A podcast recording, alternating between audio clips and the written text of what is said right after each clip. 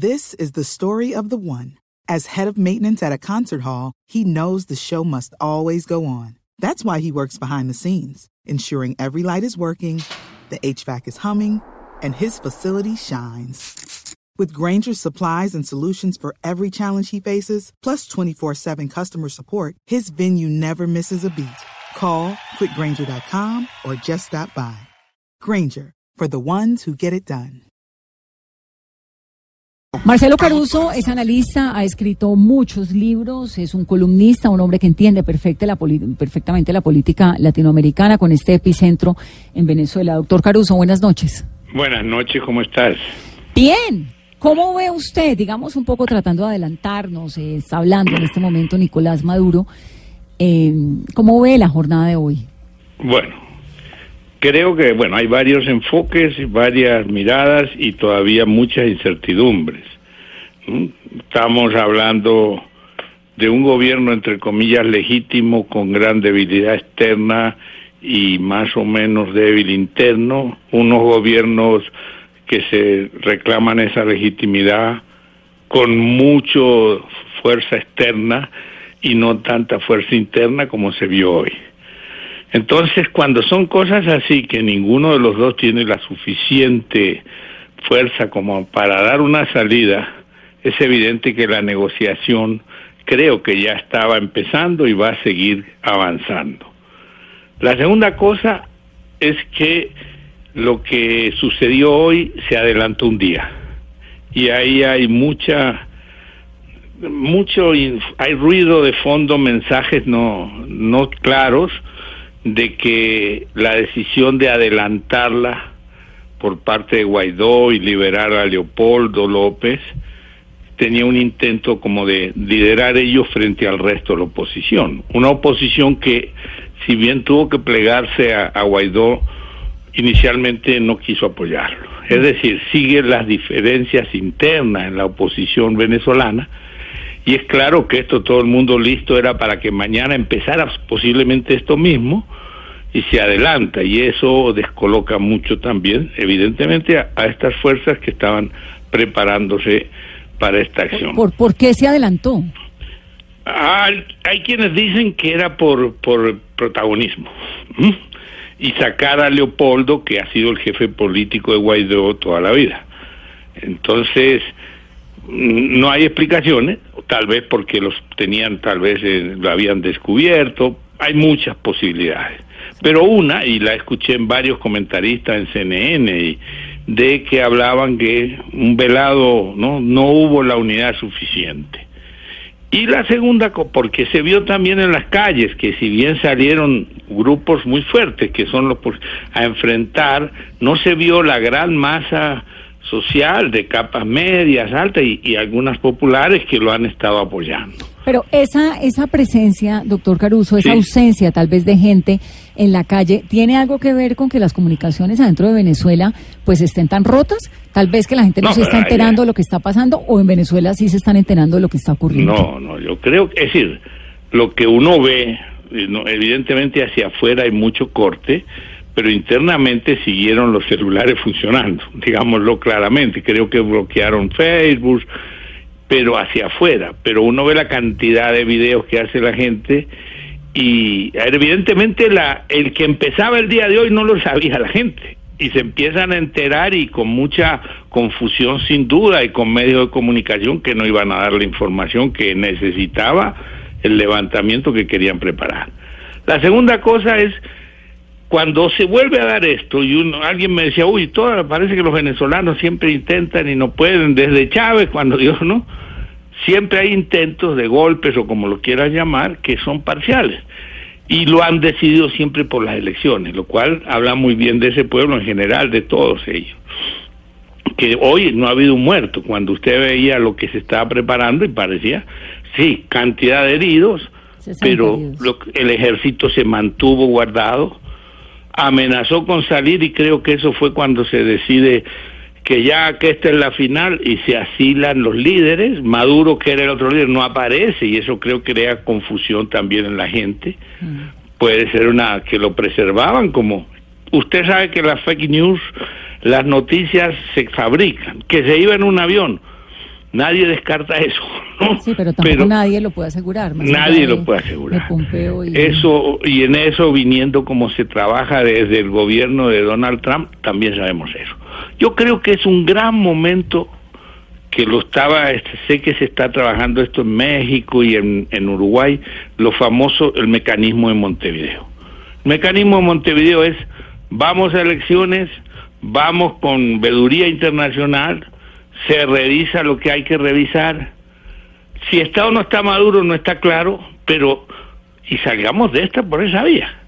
Y, y ese mecanismo ah, que lo propone el gobierno de López Obrador y, y de Vázquez en, en Uruguay ha sido frenado, lo, lo plantearon en, en, el grupo de Lima, no fue aprobado, pero sí es una opción para impedir, porque eso está al borde de una masacre.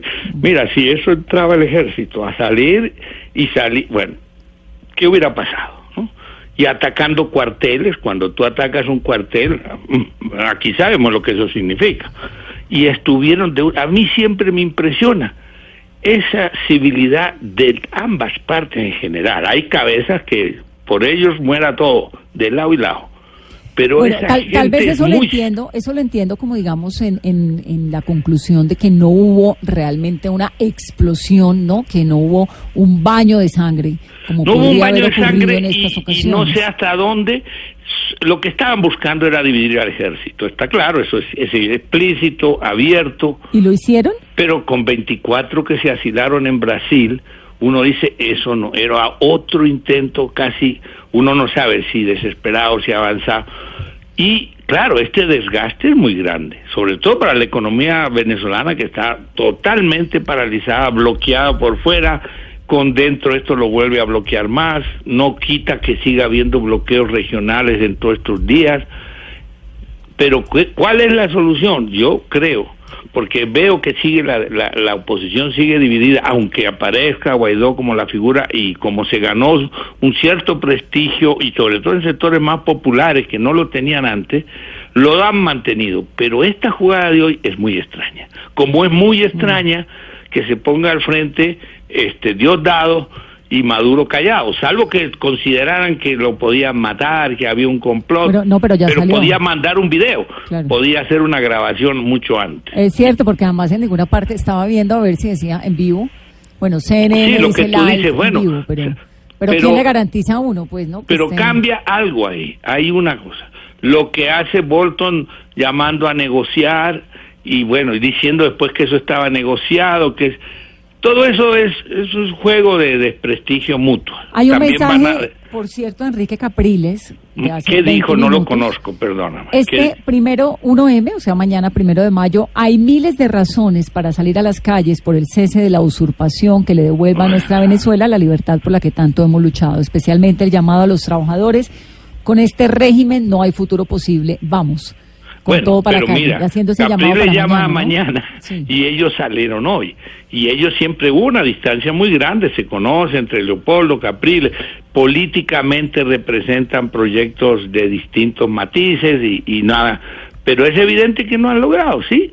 Porque no, yo no sé si Guaidó está llamando a la marcha mañana. Evidentemente él va a decir que esto sigue mañana. También, Guaidó también está haciendo el mismo llamado a, es evidente, a una marcha mañana con un mensaje además aún más recalcitrante porque le piden a los a los militares seguir en, en la, avanzando en la operación Libertad, que es como se ha denominado el episodio de hoy, pero además a la gente a continuar en la calle y no desfallecer hasta que no salga Nicolás Maduro. Es el mensaje de, de, Guaidó llamando a la gente a la calle. Pero te digo, a mí me extraña que si tú te la juegas todo, y estoy tratando de analizar sin fondos ideológicos esto, que uno no da la cara y el otro se asila después que ha dicho, esta es a todo nada, y a las dos horas está, está en una embajada.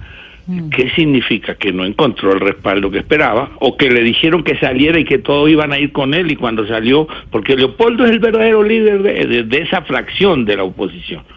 Y Leopoldo ya ha tenido intentos de asesinato muchas veces.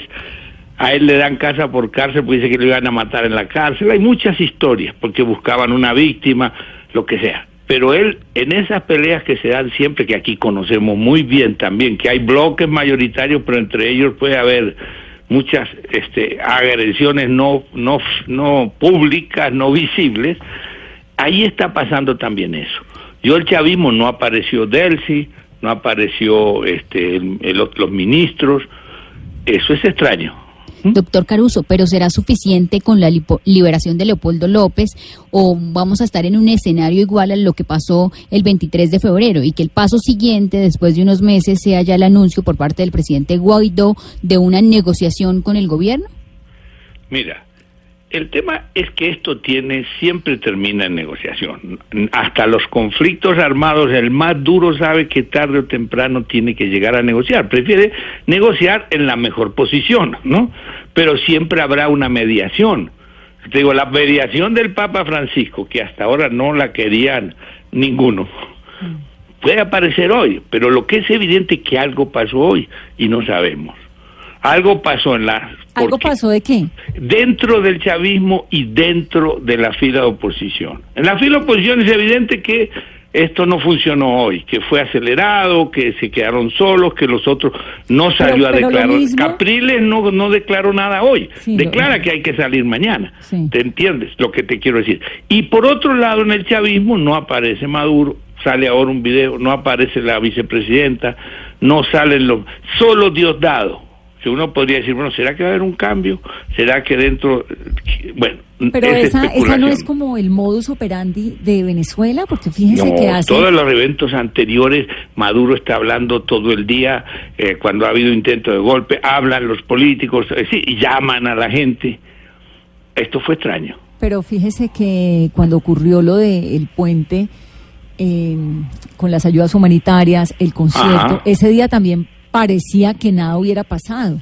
Bueno, pero es que adentro de Venezuela no pasaba nada. Digamos, en Caracas no estaba el problema. El problema era que si se armaba el tropel en la frontera podía entrar alguien más con, ¿no? con esos alimentos. Entonces todo se concentró en un punto fronterizo, pero en Caracas no hubo esto que hay hoy, como ser. Pero Capriles llegó temprano, se abrazó con Leopoldo, con Guaidó en Altamira, luego llegó María Corina sí, bueno, hemos yo, es decir, te doy una apreciación. yo, yo entiendo, digamos, eh, lo que usted nos está diciendo un poco como si... Nadie va a aparecer dividiéndose. Claro. Pero en los hechos es lo que hay que ver, porque ellos ya aprendieron. Yo me acuerdo hace 10 años dar esos debates por televisión y peleaban entre ellos y alguna vez yo le dije, mira, el problema de ustedes no es Chávez, el problema es que ustedes no se ponen de acuerdo entre ustedes. Pero ¿no da la sensación de que ahora por fin se están poniendo de acuerdo? Sí, pero mira, la presencia, como sea, el tema de la intervención armada y en manos de, de Donaldo, eso es un tema que divide a la oposición. Eso es un tema. Hay gente que sabe que eso puede ser el fin del país, termina en una Libia fraccionado y saben que al otro los, le importa nada lo que pasa, le importa lo que hay ahí, que es petróleo, diamante, lo que sea. Entonces hay gente que no es tan tonta, como ha pasado aquí, dentro de los bloques mayoritarios de golpe se abren unos y dicen, no, no, no, pero tanto para allá no. Vamos a pararnos y surge una nueva franja intermedia, si tú quieres, en un país polarizado como, el nuestro, como es el nuestro. Bueno, allá eso es permanente. Está la vieja democracia cristiana, los Acción Democrática, otras fracciones. Entonces, el propio este, Capriles, ¿no? que representaba una franja, que decía que él iba a hacer las cosas mejor que Chávez, ¿no? Entonces, bueno, esa es mi impresión, no puedo dejar de decir que no, no, eh, son todas suposiciones, y, pero que lo que te estoy diciendo no va a ser igual en el futuro y puede acercar y debería acercar negociaciones en que haya con garantías. Está claro que nadie confía en el otro y tendrá que tener la comunidad internacional, en vez de pensar en intervenir armadamente, generar un proceso con Naciones Unidas que dé las garantías para que se expresen los venezolanos. Yo he escuchado a gente del chavismo o del madurismo, para ser claro, que dicen, nosotros con el mecanismo de Montevideo, si perdemos nos vamos y volvemos en cuatro años, en seis años, no me acuerdo cuántos son, que ellos duran. Sí, señor. Y lo han dicho públicamente. Ahora, eso requiere garantías. Requiere garantía y requiere también una determinación. es que es una, es una dictadura, ¿no? Remover dictaduras, pues por eso se tan determinantes que son. Doctor Caruso, gracias. No, a ti, por favor. Y a todos los oyentes. Me, agrada mucho volver a hablar con usted. Nos encanta tenerlo aquí. En este episodio, Carolina, caben todas las interpretaciones, porque hay como tanta incertidumbre, ¿no? Y es un momento pues muy delicado de un país que se ha caído y cuando la gente pensaba que nada peor podía pasar, sigue pasando lo peor y lo peor y lo peor y lo peor. Entonces hay siempre como esta necesidad de que haya un cambio y que se note el cambio de la noche a la mañana. Y es una montaña rusa. Demoran años en caerse. No, y es una montaña rusa, Vanessa, de emociones porque en la mañana despertamos con la esperanza y la ilusión de que estaba cerca, pero con el balance de la jornada uno dice, Ahí sí me quedo no pasa con nada. Frase, me quedo con dos frases muy contundentes. La de Carlos Olmes Trujillo, el canciller, cuando nos dijo aquí en Mesa Blue, por favor, está pasando. Es decir, ¿no? Como las cosas no son fáciles, nadie dijo que era fácil. Y del mismo Juan Guaidó, cuando vino acá a Bogotá y a la cumbre del Grupo de Lima, que lo dijo, por favor, es que esto es muy, muy difícil. Nadie dijo que es fácil. Esa imagen de todas formas de Leopoldo con Capriles, de Guaidó con Leopoldo, de María Corina con ellos, pues es un mensaje fuerte, es un mensaje de por fin una oposición unida en torno a un mensaje muy claro que es que Nicolás Maduro tiene que irse. Pero entremos al territorio colombiano. Juliet Cano está en la frontera con Cúcuta. Eh, Juliet, en este episodio se ha registrado un ingreso mayor de migrantes a territorio colombiano. Hola, ¿qué tal? Durante la mañana estuvieron los guardias que desertaron y que reciben atención en Cúcuta, apoyados por la NUR y otros por el gobierno del presidente interino Juan Guaidó. Dijeron eh, que continuarán respaldando al presidente interino Juan Guaidó, que están esperando instrucciones. Hicieron un llamado a los guardias que están en Venezuela para que se unan al pueblo y no haya más represión. También estuvieron los venezolanos, algunos entusiasmados optimistas de que pudiera haber un cambio y cese el sufrimiento por el que están atravesando a diario, porque tan solo para adquirir medicinas y comida tienen que hacerlo en Colombia. Escuchemos a algunos venezolanos. Que todos salgamos al, del pueblo, salgamos a la calle por nuestros familiares, porque ya no, te aguantamos, no aguantamos esto, no aguantamos esto. Que salga del país, que salga. Ahí lo tiene Dios dado cabello. Él es un títere de Dios dado cabello. Él es un títere. ¿Saldría usted, se regresaría para marchar, para apoyar a sus compatriotas venezolanos y a claro, los que están? Claro que sí. ¿Por qué? Para hablar una libertad en Venezuela, cambio, un cambio completo en Venezuela en completa normalidad estuvo el día de hoy en la frontera, sin embargo, se espera que en las próximas horas hayan marchas en el vecino país y se dé un eventual cierre de frontera, que es lo que temen los habitantes. Sin embargo, esto hasta el momento no ha sido precisado por las autoridades de ningún país. Y a decirle a los militares que yo sé que el 90% de ellos están a favor del cambio de este régimen para que se unan porque este es el momento. Este es el momento de nosotros dar el paso del lado correcto. Desde el Puente Internacional Simón Bolívar, Juliet Cano, Blue Radio. Juliet, gracias. Arauca. Arauca es uno de los lugares también más importantes eh, fronterizos entre Colombia y Venezuela porque además a Arauca han estado llegando constantemente muchísimos militares que han salido de Venezuela, además como ahí la frontera pues también está cerrada, entonces estos son trochas, es una frontera muy porosa donde se comparte la comida, la idiosincrasia, la cultura. ¿Qué pasa en Arauca? Mayren, buenas noches. ¿Qué dicen allá los funcionarios de la Guardia que han huido de Venezuela y que están ya en territorio colombiano? Hola, Vanessa, buenas noches. Mire, en el departamento de Arauca, aquí en esta frontera, pues ha habido una relativa calma en todo el día en medio de lo que ha venido sucediendo desde muy temprano en Venezuela con esta operación Libertad.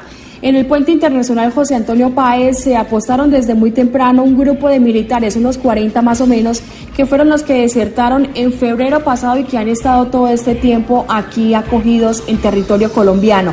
Ellos llegaron hasta el puente internacional, se identificaron en apoyo al presidente interino Juan Guaidó, esperando también el apoyo y llegada de más militares desde las poblaciones vecinas aquí en el estado de Apure.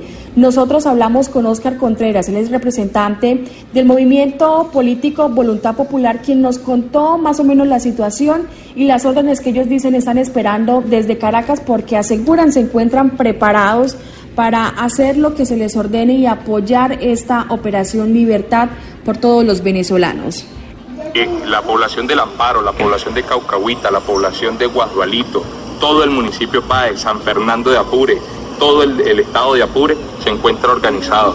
La represión ha empezado, se encuentran militarizadas algunas zonas oficiales donde la oposición se ha mantenido, pero las organizaciones del pueblo se han encontrado unidas y es decir, todos todos están buscando la manera de salir a las calles porque ya Venezuela está cansada. Llegó la hora del cese de la usurpación. Mire, Vanessa, eh, otra situación que se ha presentado aquí en esta frontera, especialmente en el Amparo y Guazualito, que son las zonas vecinas a Arauca del lado venezolano, es que los ciudadanos desde temprano se quedaron sin servicio de energía, sin servicio de Internet, por lo que muchos inclusive eh, no han conocido la situación de lo que se ha estado presentando durante todo el día en Venezuela. Es esto lo que le podemos comentar a esta hora desde el departamento de Arauca. Mayren González, Blue Radio.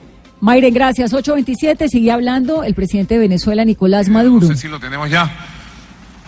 Que es bueno que ustedes lo conozcan. Estos es apenas los primeros elementos. Estamos a horas de estos sucesos. Sentado en y una estamos mesa, en la, junto a su cúpula. en la fase de investigación, de establecimiento de responsabilidades legales, penales. Bueno, está la Fiscalía General cumpliendo sus funciones junto a los tribunales de la República, con los órganos policiales de En La Guajira, que comparte esa frontera tan amplia, tan grande, Joner Alvarado. Hola Vanessa, cordial saludo. Mira, en esta frontera hubo una gran migración en el día de hoy. Incluso las autoridades que tenían presencia en esta zona decían que durante todo este 2019 no habían registrado un ingreso de tal magnitud a Paraguachón. Para las autoridades incluso hablábamos con ellas y nos decían que era imposible contabilizar por momentos el masivo ingreso. Lo más delicado de todo esto es que la gente de Venezuela ingresaba para buscar comida, algunos hablaban de provisionarse ante cualquier situación que pudiera ocurrir en Venezuela durante esta operación llamada Libertad. Hubo momentos en que no se entendía ante el desorden de los transportadores peleando a los ciudadanos que llegaban para llevárselos hasta Maicao. Y lo más delicado y lo más humano de todo esto, Vanessa, era la situación, los rostros de los niños, de las personas en, en condición de discapacidad, de los ancianos, de los indígenas guayú que estaban pasando de un lado de la frontera a otro. Hablamos con algunos de los venezolanos que estaban por este corredor fronterizo y ellos lo que nos contaban era la situación tan dramática que estaban viviendo y por supuesto una voz de esperanza fue lo que nos dijeron. La luz está muy agotada, eso es una crisis económica muy, muy fregada, muy fregada. Es tanto así que tenemos que venir para Colombia a buscar comida. Y por eso es que ustedes están ingresando de manera masiva hasta Colombia. Sí, papi, sí. Es muy fuerte la cosa que está viviendo Venezuela. Pero esperemos en Dios que cambie. Eh, hasta ahora ha sido pacíficamente, pero ellos tienen que entrega- entregar ese poder porque es ilegítimo, es usurpador y es, es criminal lo que están haciendo con el pueblo venezolano. Tienen que entregarlo por las buenas o por las malas.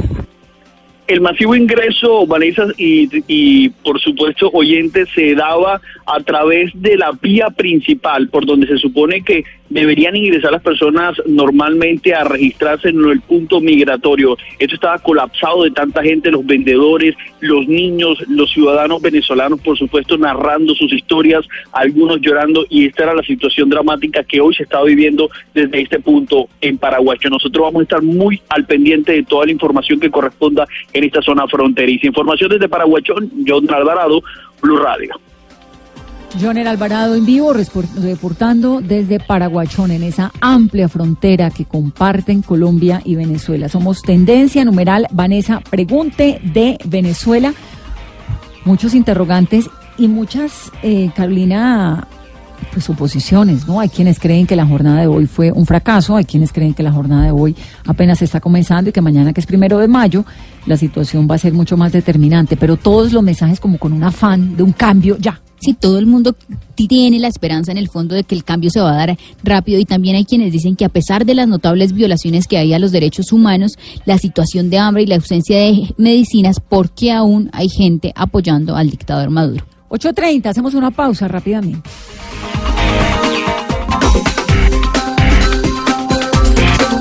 Son las 8.33 minutos de la mañana. Una de las voces más conocidas, de la noche, perdón, una de las voces más conocidas de la oposición venezolana en Colombia y en el mundo es la de Alberto Federico Rabel, que es el presidente del Centro de Comunicación Nacional, que es la entidad creada por la Asamblea Nacional de Venezuela como el organismo, digamos, como un- una especie de Ministerio de Comunicaciones de Juan Guaidó. Él es uno de los grandes asesores, de los más importantes que tiene el presidente interino de Juan Guaidó eh, aquí en Colombia y para América Latina. Hoy hubo una insurrección cívico-militar como parte de la Operación Libertad que había eh, eh, eh, explicado el mismo Juan Guaidó. Lo, lo invitaron a él a, unirse a eso, a ser el vocero del, trabajo que estaban haciendo.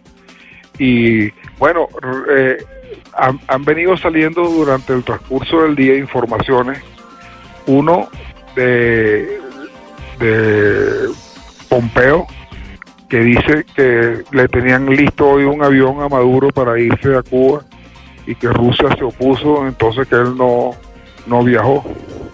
Y hay otro tuit donde informan que habían otras personas comprometidas en el, en el tema de hoy que a última hora, como decimos nosotros, se rajaron, pues que, dejaron de participar y nombran concretamente al ministro de la Defensa, a Vladimir Padrino López, y nombran también al presidente del TSJ, Michael Moreno.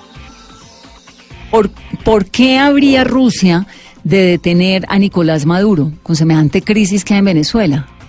porque Rusia prefiere tener un empleado, un capataz. Esto es parte de la conversación que tuvimos con Federico Rabel hace algunos momentos. Comenzamos preguntándole em, por qué en medio de toda esta crisis que hay hoy en día en Venezuela, esta crisis social, que además no es nueva porque la hemos visto durante mucho tiempo, ¿Por qué pensamos que lo de hoy es distinto? ¿Y por qué a esta hora, 8.35 minutos de la noche en Bogotá, 9.35 minutos de la noche allá en Caracas, hay quienes aún creen que puede haber verdaderamente un cambio en Venezuela? Esta es nuestra conversación con Rabel.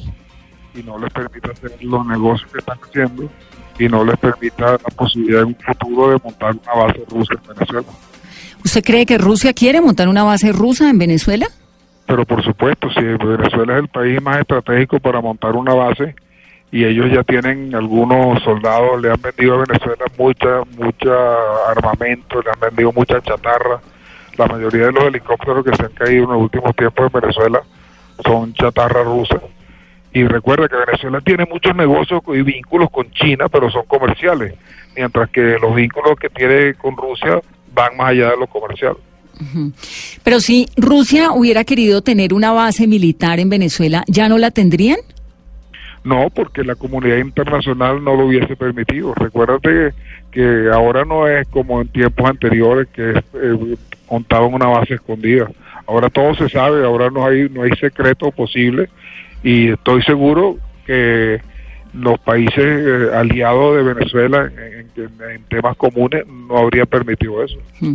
Ahora, ¿qué le hace creer a usted, señor Rabel, que si antes los países aliados no permitían la presencia de una base militar rusa en Venezuela, en adelante lo permitirían? Digamos, ¿por qué si no lo han podido hacer, deberíamos creer que lo podrían hacer en el futuro? Bueno, yo, ellos ya le plantearon a Venezuela y fíjate que eh, eh, hace poco llegaron 90 soldados en un avión que decían que traían equipos técnicos y realmente era un equipo que venía a montar la defensa antiaérea que ellos vendieron en Venezuela. ellos tienen una excelente relación con Maduro porque le venden todo lo que se les ocurre en cuanto a armamento. Y eh, perdón, y tienen negocios petroleros y tienen negocios de oro en el arco minero. Ellos tienen todo tipo de negocios en Venezuela. Hmm. Señor Federico Rabel, ¿qué los hace hoy decir, bueno, la esperanza de que finalmente Nicolás Maduro va a salir del poder está tan cerca esta vez, porque nos ilusionamos y tuvimos la esperanza el 23 de febrero, ya casi cumple 100 días el presidente Guaidó, pero ¿por qué esta vez sí? Bueno, fíjate que las dictaduras no caen de un día para otro, es más lento, aunque todo el mundo quiera que Maduro salga, eh, ha, sido, ha sido un hueso duro de roer por los apoyos internacionales que ha tenido de Rusia y de, y de China. Ahora, hoy que he demostrado que las Fuerzas Armadas no están cohesionadas, que Maduro estuvo a punto de irse y que, fue, esto lo, vamos a ver como positivo. Esta, hoy no, no hubo chance de hacer convocatorias. En la mañana temprano yo envié un tweet diciendo que Venezuela había una situación irregular y, este fue el primer tweet que salió. Pero no hubo, la, no hubo convocatoria. Mañana va a ser un día importante también porque es el primero de mayo y hay dos marchas, la marcha del oficialismo y la marcha de la oposición. Como ha habido durante todo este tiempo, ¿no? Porque hemos visto Caracas dividida en dos, Venezuela dividida en dos. Por un lado, el, apoyo y por el otro, pues, eh, los opositores. ¿Por qué lo de ahora es distinto?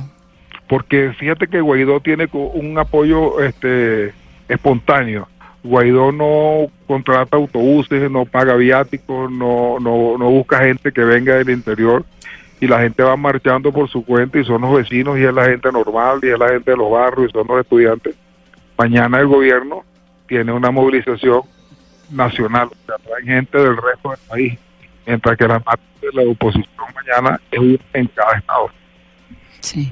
En, en un país que está descascarándose de esa forma, que uno lo ve como rompiéndose por todo lado, ¿cómo explica uno que hay tanta gente que viene desde diferentes lugares de Venezuela a apoyar al gobierno? Bueno, te voy a decir por qué. Los montan en un autobús con aire acondicionado, les dan unos viáticos, le dan comida, ellos se salen siempre antes de que terminen los actos y después tú los ves en los centros comerciales gastándose los viáticos que le dieron para que asisten al, al acto. Pero así de, de irresponsable o de... O de eh, Bueno, pero es que acuérdate que ya Maduro, Chávez eh, eh, movía multitudes y movía pasiones. Maduro es, es una persona que no tiene esa, esa capacidad, hmm. que tiene un discurso limitado y que no, no entusiasma a las masas.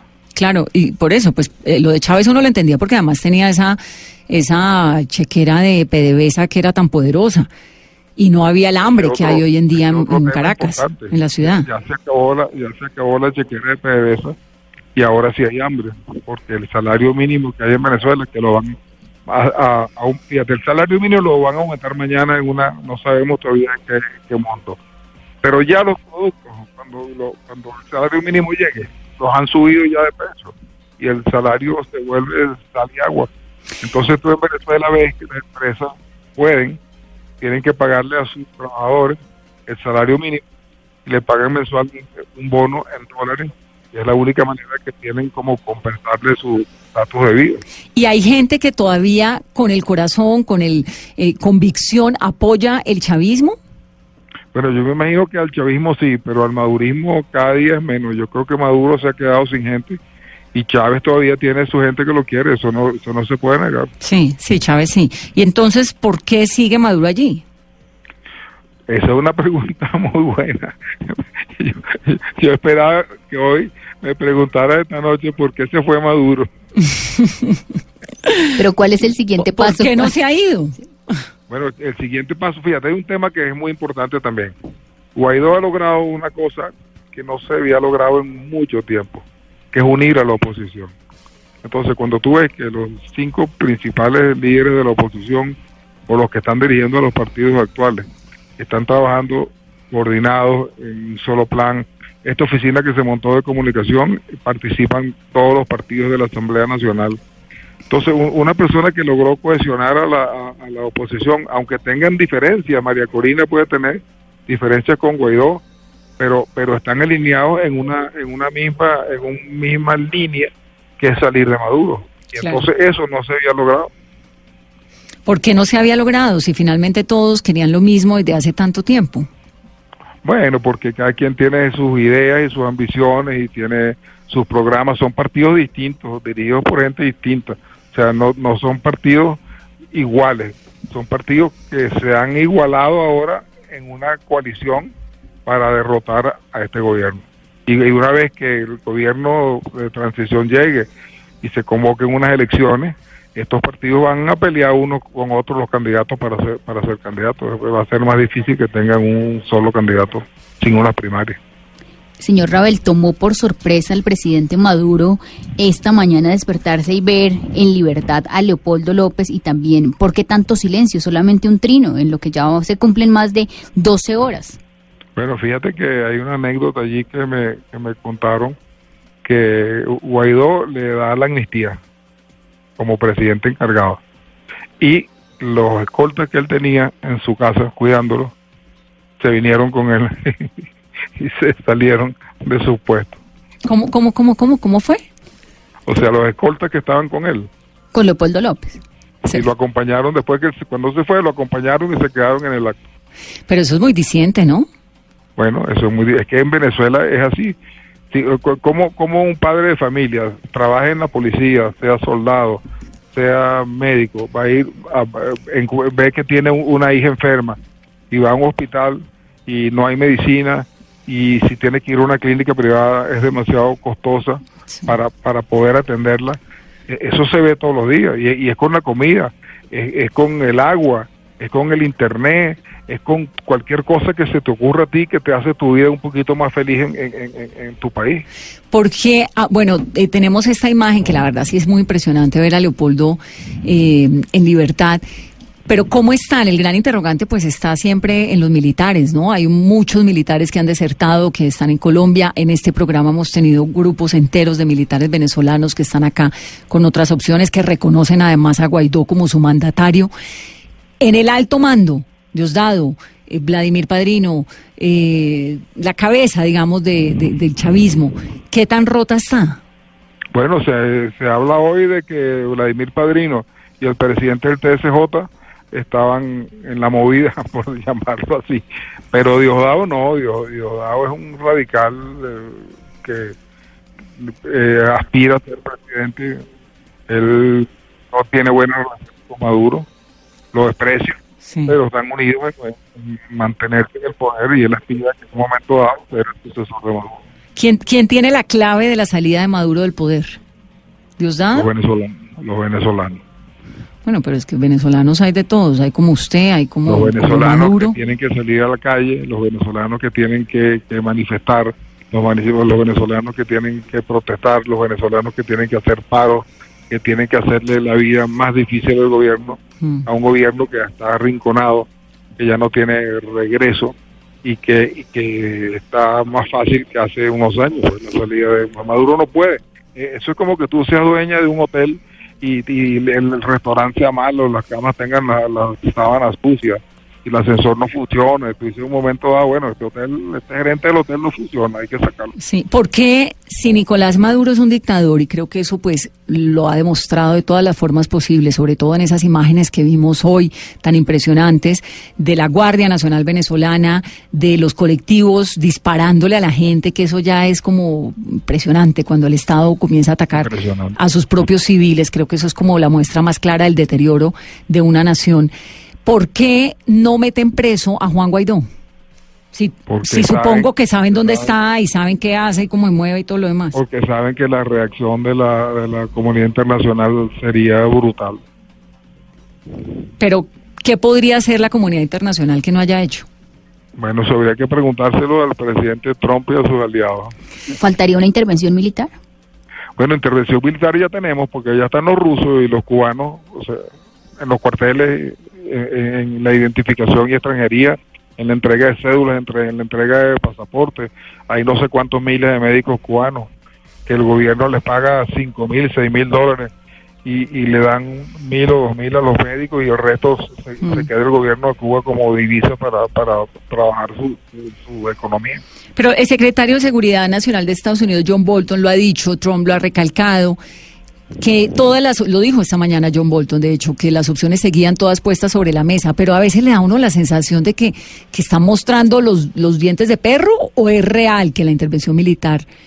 o están esperando que verdaderamente la gente en Venezuela salga a la calle, se quede en la calle, que sea multitudinaria, que se paralice el país y entonces eh, Maduro tenga que irse de alguna forma u otra. No entiendo esa parte. O sea, los Estados Unidos dicen que, bueno, pues eh, eh, una cosa, los Estados Unidos han impuesto sanciones a Venezuela, que el gobierno decía que no les importaba, y ahora en cualquier momento tratan de negociar que le quiten, que le quiten las sanciones. Pero yo insisto, yo como, yo pienso que, el, que en el venezolano está la, la, parte de más peso de salida Maduro. Cuando el venezolano salga a la calle, no regrese para su, para su casa y, y se haga sentir en, en la calle, Maduro se va a ir con o sin los americanos. Eso es un mensaje importante, ¿no? Que es lo que está pidiendo Guaidó cuando insisten que la gente tiene que estar en la calle. Es correcto, es en la, en la calle y ellos le, ellos le temen mucho a la calle. Fíjate que siempre le ponen trabas a las manifestaciones de él y tienen estos colectivos que se ven muy guapos atacando gente in- eh, indefensa, pero que cuando ven unos militares que se le acercan salen, salen corriendo. Y aquí, para que no sepan, los militares venezolanos de cualquier pensamiento vengan los colectivos como unos paramilitares y los ven como pudiéramos ver nosotros al, al ELN en, en Colombia. Con miedo y con, y con, y Con con miedo. fastidio, ¿no? Claro. Claro. Señor Ravel, en estas horas, el presidente Maduro, ¿qué jugada o qué está pensando hacer? Porque mañana tendrá esta gran movilización, presión de la comunidad internacional. Él va a decir que no está pasando nada, él va a decir que ahí no había nadie, él va a decir que la oposición no tuvo marcha, él va a decir cualquier cosa y va a hacer un aumento de salario con dinero inorgánico, donde está poniendo a funcionar la maquinita que produce los billetes, va a provocar una hiperinflación mayor de la que hay ahora y cada día su destino se ve más incierto por las torpezas que ha cometido como presidente. Él, él- él in- invadió y, y, eh, le puso la mano a todas las haciendas de los ganaderos. Entonces ahora no tenemos ni carne ni leche, no tenemos hortalizas, no tenemos, yo creo que lo único que se produce allá es arroz. Mm, Sí, es muy triste, después de que era una economía tan bollante, ¿no? Muy triste. Ahora, la familia de Guaidó, La familia de Guaidó ha estado con él eh, y ella ha viajado mucho, su esposa ha hecho muy, como hacía Lilia también, que ha viajado mucho internacionalmente y ha tenido reuniones y tú la has visto con el presidente Trump, y la has visto con ministros, y la has visto una muchacha muy muy pila como Fabiana, ¿no? Sí, la, aquí la entrevistamos. Fabiana, sí, sí. Pero digamos, está en condiciones, está, está protegida. Esto pues casi que se lo pregunto yo como mamá, porque le da a uno mucha angustia, ¿no? Bueno, sí, acu- acuérdate que un día le, le fueron a rodear la casa a Guaidó y dejó lo que estaba haciendo y se presentó allá y agarró a su niña. Es una familia normal. Este muchacho es un muchacho normal y la esposa es normal y la hija es normal y viven en un apartamento normal y no tienen lujo y, y no tienen esa y esa aspiración y lo que le gusta es andar solo, no le gusta tener escolta y de repente se les escapa y se va por la calle. Esto ya no lo puede hacer eh, Maduro. Es lo que es, es un valiente, Guaidó. es un valiente, eh, pero eh, pero es normal, yo, yo insisto, que es una persona normal. Yo recuerdo que yo he sido ministro anteriormente en gobierno y cuando me ponían una escolta yo lo dejaba en el restaurante y me iba por la parte de atrás porque es un fastidio. Y además los escoltas yo creo que son los que los que venden a los a, sus jefes. En algunas ocasiones, es Sí, así. es terrible, Es es así. Señor Rabel, ya pues como para ir terminando, había un plan cuando fue la reunión del Grupo de Lima. Ah, bueno, no, antes de, de- de la pregunta final, un poco volviendo al tema de la intervención militar, es que cuando fue la reunión del Grupo de Lima aquí en Bogotá, que uno veía eh, de pronto Brasil con Bolsonaro como tan eh, radical, casi que el canciller, la Cancillería brasilera fue la primera que salió a decir, cuidado, no nos interesa para nada una intervención militar. Y ese día quedó la sensación en que, de que los países miembros del Grupo de Lima no apoyaban bajo ninguna condición la presencia de tropas extranjeras en Venezuela. ¿Ese panorama hoy ha cambiado?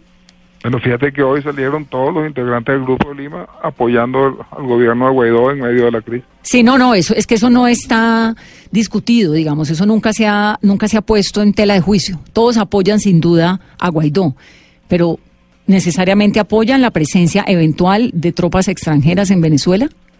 Sí, pero es que el tema es, es que yo, yo no veo una posible invasión a Venezuela de un país, de dos países. En, en Venezuela podría de repente reunirse un grupo de países y con una fuerza multilateral este, tratar de conseguir que entre la ayuda humanitaria, que los hospitales eh, le lleguen los insumos, que permitan la comida que se está mandando. Bueno, lo trataron de hacer en el puente de tienditas. Bueno, eso no salió, eso no salió muy salió bien, bien. por distintas circunstancias. En lo del otro lado, ah, de un lado estaba la gente normal que había ido al concierto la noche anterior y del otro lado estaban todos los presos, asesinos, criminales con su braga azul que estaban en la cárcel, los llevaron, los pusieron como carne de cañón en la frontera. Claro, pero pues es que es una dictadura, digamos, eso es lo que hacen las dictaduras, ¿no?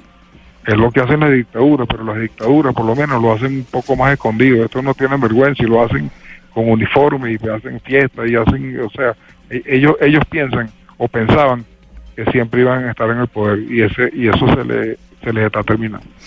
Si Maduro se va, como podría ocurrir, como dijo Mike Pompeo, que se iba a ir hoy, eh, ¿qué pasa con la oposición? ¿Quién sería el candidato de la oposición? ¿Leopoldo, María Corina, Guaidó podría? se tendrían que poner de acuerdo si hacen, pero yo siempre creo que ahí, va- ahí tienen que poner un presidente de transición de, de- de mutuo acuerdo y después poner un plazo para hacer las elecciones, unas elecciones limpias donde pueda inclusive participar el, el- el chavismo y, y, y unas primarias y dirían quién es el candidato a la oposición. ¿Usted no está cansado, señor Ravel? ¿Cuál es el problema del CNE? El CNE nuestro, el organismo electoral, tiene cinco rectores y hay cuatro que son activistas del partido de gobierno y uno de la oposición. Imagínate tú un partido de fútbol con cinco árbitros, de los cuales cuatro sean de un, de un equipo y uno y uno de los No, dificilísimo todo. muy difícil. ¿Y usted no está cansado? ¿Usted duerme tranquilo? ¿No ¿Te, está te cuento cansado? algo? Cuénteme. Yo no, yo no he dormido desde ayer. ¿Usted sabía que esto iba a pasar esta mañana? No, pero yo estaba como pendiente. Eh, Ahí uno tiene instinto, instinto periodístico. Y de verdad que yo dije aquí hay algo raro. No, no dormí, pues de, esta- de todas formas yo me levanto muy temprano. Pero anoche no dormí. ¿Cómo se enteró? Me enteré porque me avisaron. Me avisaron que había un movimiento irregular de militares. Y yo puse un tweet muy temprano, como a tres o cuatro de la mañana, que hacía situación irregular en Venezuela. Bueno, hoy la página, hoy la página nuestra, la página mía en particular, no la página del comando del Guaidó, eh, llegó a los 7 millones de seguidores en Twitter. No, pues claro, porque es que la gente además, pues a duras penas pueden enterarse de algo por Twitter, cuando no lo tumban como lo tumbaron hoy. Y lo único que tenemos allá son las redes. Mira, Guaidó ha llegado donde ha llegado y no ha salido en televisión nacional. Hmm. No Ah. ha salido en televisión nacional. Ahora, usted, No lo, no lo conoce el- el- el- el- mucha gente porque no ha salido en televisión. claro, porque no hay en qué canal salir, ¿no? Y, y lo, lo ven por las redes, lo ven por el Twitter, lo ven por el Instagram, por... por- por-. Dígame una cosa, ¿usted cómo se comunica con Guaidó? Porque usted es el hombre de Guaidó en Colombia y en buena parte del continente, ¿no? En, ante el grupo de No, Lima. soy uno, soy uno, soy uno más, pero aquí la, la comunicación es por, por WhatsApp y por Signal. Y por Skype. ¿Y dan por sentado que todo lo que oyen se los, se los escuchan? Bueno, yo creo que si lo escuchan estarían bien preocupados. Todo lo que tú hablas es susceptible de ser captado. Bueno, y en Lo que, es, lo, que, lo que es más difícil es, es lo que cuesta cuando el sistema es más sofisticado. Pero todo lo que sale al aire es susceptible de que alguien lo agarre. Y este país que se ha vuelto un país de espías. Bueno, acuérdate que aquí las chuzadas eran famosas, en Venezuela son normales. Señor Rabel, gracias por... hacer- mira, te voy a hacer un cuento. Una vez un, un- en un, un estado que tiene un organismo muy importante en materia de seguridad, no es Estados Unidos, me regalaron un teléfono. Y me dice, mira, este teléfono no te lo puede agarrar nadie, imposible. Nadie puede penetrarlo. Tú hablas de este teléfono con otro teléfono igual y nadie te puede escuchar. Oye, le digo, qué maravilla. Yo quiero cuatro. Y me dicen, bueno, por momento de advertencia, nosotros sí te podemos escuchar. Mira, a ver si un día de verdad voy al programa y hablamos de cosas más agradables. No, pues espero que podamos dar unas muy buenas noticias pronto. Pero me dijeron que ustedes dos eran, que, que, que, que eran muy duras, pero yo, yo las vi bueno, bueno, tranquilas. Duras de... las duras de las noticias. Yo soy, yo soy un oyente de Blue, así es que ahí me tienen ganado. Pues Por eso yo tenía la angustia de que no pudiera hacer el programa esta noche. No, no, aquí un día de esto lo tenemos para que hablemos personalmente. Hemos tenido la suerte de tener aquí, bueno, tuvimos a Fabiana, hemos tenido a Guaidó y la verdad que, que estamos acompañándolos con toda la fuerza posible. Yo lo sé y estamos súper agradecidos con los gobiernos de Colombia y con la gente de Colombia. Un abrazo, señor Rabel. Muchas gracias por estar con nosotros. suerte, mucha Y suerte, mucha ¿ok? suerte, sí. Señor Rabel, muchas gracias y cuando caiga Maduro aquí lo esperamos. No, cuando caiga Maduro lo celebramos. Chao, chao. Hasta luego. 858, Alberto Federico Rabel, uno de los hombres de Juan Guaidó en Colombia. Eh, ¿Qué está pasando en Telesur? Donde estaba hablando Nicolás Maduro hace un momento. Donde para hacer un golpe de Estado tenés que tener una acción de fuerza, digamos. O sea, hagamos un listado histórico.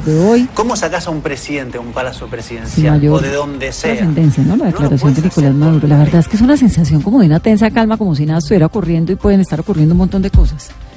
Carolina, nos quedamos con esa sensación y con la esperanza de poder dar noticias que nunca hayamos dado. Y que sea pronto. Sí, señora. Santiago, en Caracas. Hola Vanessa, feliz noche. Mire, acaba de terminar Nicolás Maduro, habló 55 minutos allí en el Palacio de Miraflores, dijo muchas cosas al jefe de Estado. Primero, o calificó más bien como una escaramuza, dice él, este, este intento de golpe de Estado. Además, eh, señaló, dio la bienvenida al general González López como nuevo director del SEBIN, pues dando a entender entre líneas que el anterior es quien lideró este movimiento en, contra de él, a quien se le habría volteado a el, este general jefe del SEBIN dijo que ha salido victorioso, que eh, jamás negó que jamás haya estado tomada la base aérea de la Carlota ni ninguna base aérea o componente militar, que el fascista de Leopoldo López escapó del arresto domiciliario y dirigió el golpe de Estado junto a Juan Guaidó, que también auspiciaba todo esto, pidió a la Fiscalía investigar, que ya hay tres fiscales designados, que ya hay varios detenidos que están siendo interrogados y que debe haber eh, justicia contra todos los involucrados que un grupo de tenientes jóvenes, y viene a reiterar lo que decía más temprano eh, los componentes militares, fueron engañados por este grupo y una vez que estaban allí en el distribuidor Altamira, frente a la base aérea de la Carlota, pues se dieron cuenta de que no era lo que les habían dicho y que por eso se retiraron poco a poco y que, bueno, Estados Unidos nunca había tenido un gobierno tan loco como el de Donald Trump y toda su pandilla, y además negó que había tenido un avión ruso esperándolo para un avión esperándolo para huir hacia Cuba y que Rusia lo haya detenido. Todo eso y un poquito más dijo Nicolás Maduro en estos últimos 55 minutos en esta cadena de radio y televisión, acompañado por todo, por todo el alto mando militar, además de Diosdado Cabello, allí en el Palacio de Miraflores. Vanessa. Santiago, a descansar. Mañana será otro día de protestas. Están llamando a las calles tanto la oposición como el oficialismo a descansar. La noche es larga. Santiago Martínez en Caracas, son las nueve, un minuto. Viene Flavia con su agenda en tacones. Feliz noche.